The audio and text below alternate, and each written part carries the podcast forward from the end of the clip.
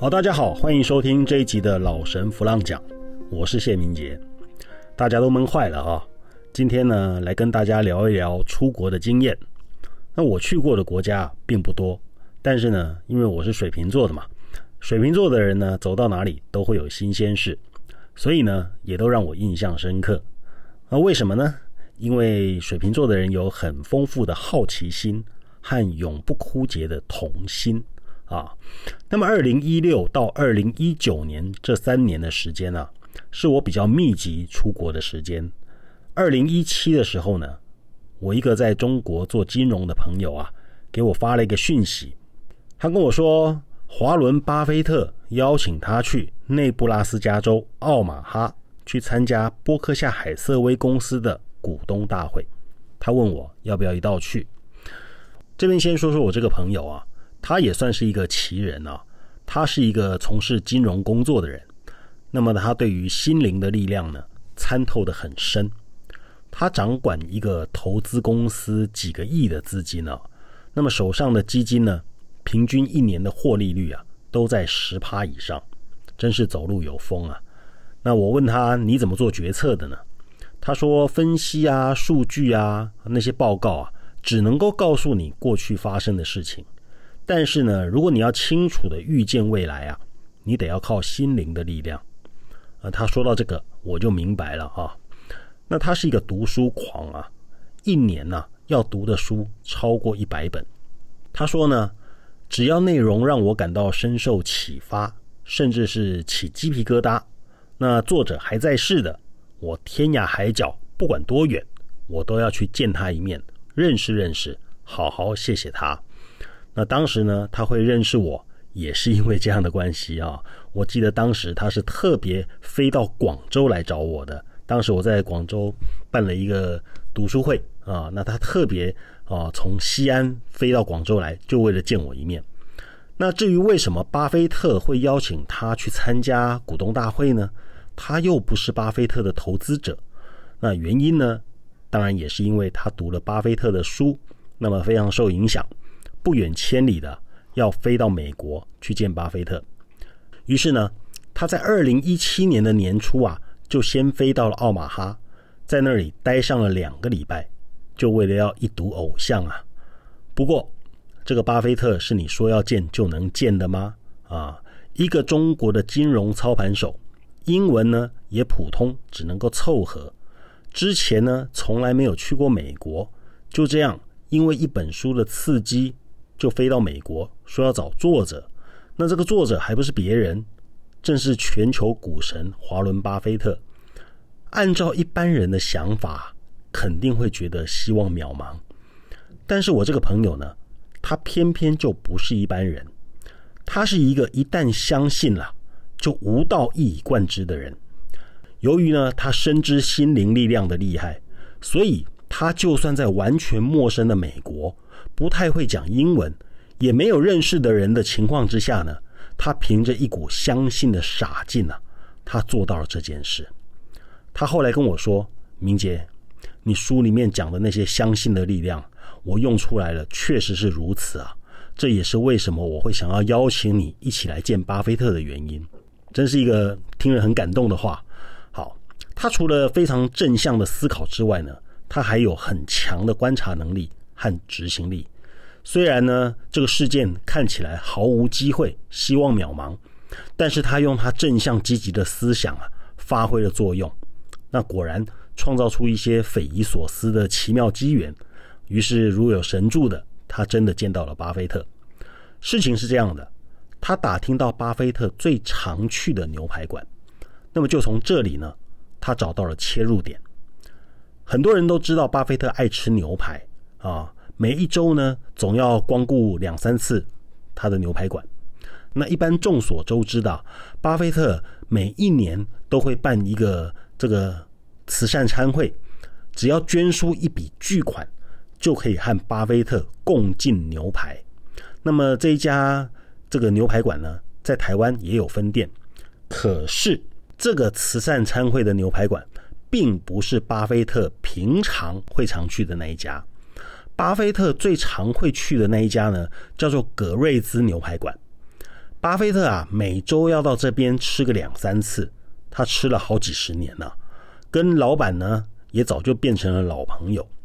那很多人呢都会到葛瑞兹牛排馆啊来打听巴菲特的消息。那牛排馆的老板呢，一律是三缄其口，不予告知。可是呢，我这个朋友啊，在一周之内啊，都耗在这个牛排馆，死磨硬泡的跟老板混了个脸熟啊。那也可能呢，是被我这个朋友感动了啊。这没办法，不能不感动啊。他是一天五碗两餐，连续七天都在店里面吃牛排啊，几乎啊把这个菜单上面的这个餐点啊都吃过一轮了，贡献了都快一千块钱美金了。就这样子。他引起了牛排馆老板的注意，于是和他攀谈了起来。他就跟老板讲：“我呢是一个金融机构的负责人，是做上市基金的。那我因为读了巴菲特的书，很受启发，因此我决定从中国飞来见巴菲特一面，当面跟他说谢谢。这个理由啊，其实呢听起来蛮瞎的啊，但他很诚恳。”他告诉老板，这是他第一次飞来美国，而且他不是为了生意，真的只是为了要见巴菲特。那牛排馆老板呢，看他英文呢也不怎么样啊，又因为只是读了书就专程飞过来，那这如果不是一个神经病，不然就是一个很值得敬佩的神经病。牛排馆的老板呢，就跟我这个朋友讲，巴菲特什么时候会再过来？于是呢，我这个朋友就老老实实的。在牛排馆里面等着，果不其然啊！时间到了之后呢，他真的就见到了世界股神巴菲特。那么这一阵寒暄之后呢，巴菲特和他啊，就金融投资的部分呢，交换了宝贵的意见。于是呢，巴菲特邀请他来参加波克夏公司的股东大会。后来，我这个朋友因为中国还有业务，他就先飞回中国了。再过两个月。股东大会就要开始了，于是我这个朋友啊，他就发了讯息给我，告诉我邀请函有两份啊，如果你要去的话，另外一份就给你吧。就这样子，我第一次去美国，就是和我这个朋友一起去参加华伦巴菲特、波克夏海瑟威的股东大会。那我对投资啊，其实没有什么深入的研究啊，当然。我也没有投资巴菲特的公司，这一趟去呢，纯粹是观光旅游，开眼界。那么他从中国出发，我从台湾出发，我们两个呢在洛杉矶汇合，汇合之后呢，在一起搭同一班飞机前往内布拉斯加州奥马哈。那我们在 L A 转机的时候呢，有四个小时的空档，这人生呢第一次来到洛杉矶啊。久闻旧金山大桥的盛名啊，却从来没有亲眼目睹过。于是呢，我们两个人就从 L A 机场叫了 Uber，啊，直奔旧金山大桥。那我是一个生客啊，搞不清楚东西南北，只感觉洛杉矶的道路非常的宽广，阳光呢很刺眼，整个城市啊是井井有条，真的就像在影集里面看的一样啊。在旧金山大桥的两端呢。都有迷你公园啊，兼卖一些冰淇淋啊、纪念品什么的。那我跟我的朋友呢，就从桥的这一端徒步走上桥，在桥上远眺金门海峡。当时的那个场景啊，哎呀，波光潋滟，帆船点点呐，一派悠闲的氛围，真是一个美好的乐园。人家说加州只有阳光和柳橙，这话绝对是不真实的哈。我们两个呢？在很有限的时间之内呢，来回金门大桥走了两趟，然后呢，就再叫 Uber 直奔机场，准备飞往奥马哈。结果呢，因为跑错了登机门，还差点上不了飞机。这 L A 机场真是太大了哈！内布拉斯加州呢，是一个四面都不靠海的一个内陆州，奥马哈呢是一个小地方，可是却住着世界股神巴菲特。奥马哈呢非常淳朴哈，是一个很淳朴的一个美式的一个乡村。巴菲特的办公大楼呢就位在其中一栋很普通的这个办公大厦里面。那对奥马哈这个地方来说呢，每年的这个波克夏股东会啊，是这个地方上的盛世，能够为这个地方上贡献啊非常多的经济收益。那人潮呢，就是钱潮，尤其呢，这些来的人呢，个个都是腰缠万贯的好野人。那各地呢前来的豪华轿车跟超跑，把这个小地方的路边呐和停车场挤得满满的，根本就是一个世界富豪的大会师。那我到亲眼目睹了之后才知道，原来波克夏公司开股东大会啊，是要租下一个超过两万人的体育馆啊。而且开会的时候，全馆挤得满满的。我们坐的位置很遥远啊，看巴菲特对股东报告啊，要用望远镜才看得清楚啊！啊，这让我印象很深刻的，不是股东大会，反而是波克夏的珠宝公司。那我个人呢，对珠宝是一点兴趣都没有啊，纯粹还是那个老原因，开眼界。波克夏的珠宝店呢，它门口啊站着荷枪实弹的警卫，但是呢。每个警卫都面带笑容，非常的客气。波克夏珠宝店里面呢，有一个已经超过九十岁的老员工。那我已经忘了我这个朋友是怎么跟他认识的哈。在跟他简短的交谈之后呢，我才知道原来他是一个其实已经退休的人士，但是呢，因为他非常欣赏巴菲特的公司，而坚持一定要留任。那么巴菲特呢，不但让他继续留任。而且还给了他非常高的职位和很优渥的薪水，可见这个巴菲特也是个性情中人哦。那么他很亲切的带我们参观了波克夏珠宝公司，甚至还带我们参观这珠宝公司的 VIP 室啊。其实呢，在装潢的富丽堂皇、亮晶晶的波克夏珠宝公司里面呢，在珠光宝气以外啊，我看到的人呢都没有傲气。就是那种你在电视影集里面会看到的中上年纪的中产阶级，他们每一个面带笑容，谈吐很优雅。开完股东大会之后呢，我这个朋友上一次跟巴菲特相遇之后呢，就有写信给巴菲特，希望在股东大会之后呢，和他老人家吃个饭。本来是没有想到他会答应的，结果呢，这个巴神大概心情非常好，居然答应了。时间呢，就定在股东大会后的两天。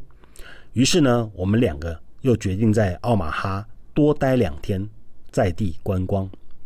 那我们租了车，就在奥马哈做 City Tour 啊，开着汽车驰骋在美国宽广的高速公路上啊，那真是一件非常过瘾的事啊！哈，那我们就一路开，开到了密苏比河啊。那沿路呢，享受了美国乡村的大湖、大山、大河啊。就像个乡巴佬一样的赞叹着啊！两天之后呢，重头戏来了啊！我的朋友他约了巴菲特在他常去的牛排馆用餐。那于是呢，我带着要送给巴菲特的伴手礼啊，就开着车一起前往牛排馆去。我这个伴手礼呢，是在迪化街新义城选购的啊，是一个蒸笼里面的小笼包啊，但是呢。那不是小笼包，是几个精美的陶瓷杯子。那这陶瓷杯子呢，做的像寿桃一样的造型。那再加上这个蒸笼和外面的这个花布啊，一整个是呈现鲜明的台湾风格。那我就把这个礼品呢送给了巴菲特。那因为呢，我只是一个陪客，所以呢，餐桌上我也没有多说话，听着他们叽里咕噜的说着英文啊，我只能够专心听着。那其实呢，我脑中是一片空白啊。毕竟跟巴菲特吃饭，真是一件很特殊的事情。那巴菲特呢，其实不是一个很健谈的人，但他是一个很慈祥又很直朴的人，而且他非常的善于聆听。那么他一点都不在意自己身为全球股神的身份，这一点呢，从他的穿着打扮就可以看得出来。他当天呢，就穿着一件休闲裤。和一件非常普通的衬衫，啊，是一个非常非常平凡的造型。那么从他的言谈里面呢，我知道这是一个很亲切的人。或许这跟我们不是他事业的投资人有关哦。我相信，如果他面对投资人，他的说话和他的姿态一定都不一样。毕竟我们是以朋友的立场在一个餐桌上吃饭。那后来我拿出手机，想要跟他来个合影。后来，巴菲特拒绝，他说呢，不要拍照对你们比较好。我后来想想也对，全世界有多少人捧着钞票，只为了要见他一面？我们就这样子稀里糊涂的轻易的见到，这照片要是流出去，对他来说也不好。那过去呢，因为我对金融啊也没有深入的研究，对巴菲特这个人呢，我过去只是只闻其名啊，从来没有深入的了解过。就算我回到台湾买了他的书来看，也因为实在是太厚了而没有认真看完。所以这一顿饭呢，应该是我这辈子吃过最特别的一次啊，因为对象很特别。不过呢，那是在我自己的角度看来啊，对巴菲特来说呢，可能就是一顿和新朋友的晚餐。那么各位可能会很好奇啊，巴菲特常吃的牛排到底一克多少钱呢？当天如果我没有记错的话。我和我朋友点的牛排单价都高过他吃的。我们的大概一克是八十块美金，巴菲特的大概不会超过六十块。那么餐厅呢，就是一般的美式乡村牛排馆，这很符合巴菲特他淳朴的本性啊。那么下一集呢，要来跟大家聊一聊我们在奥马哈自驾汽车和住廉价旅馆的故事。这一集的老神弗浪讲就讲到这里。如果你喜欢这个节目的话，请帮我们按五颗星，您的支持是我们最大的动力。我是谢明杰，我们下次见。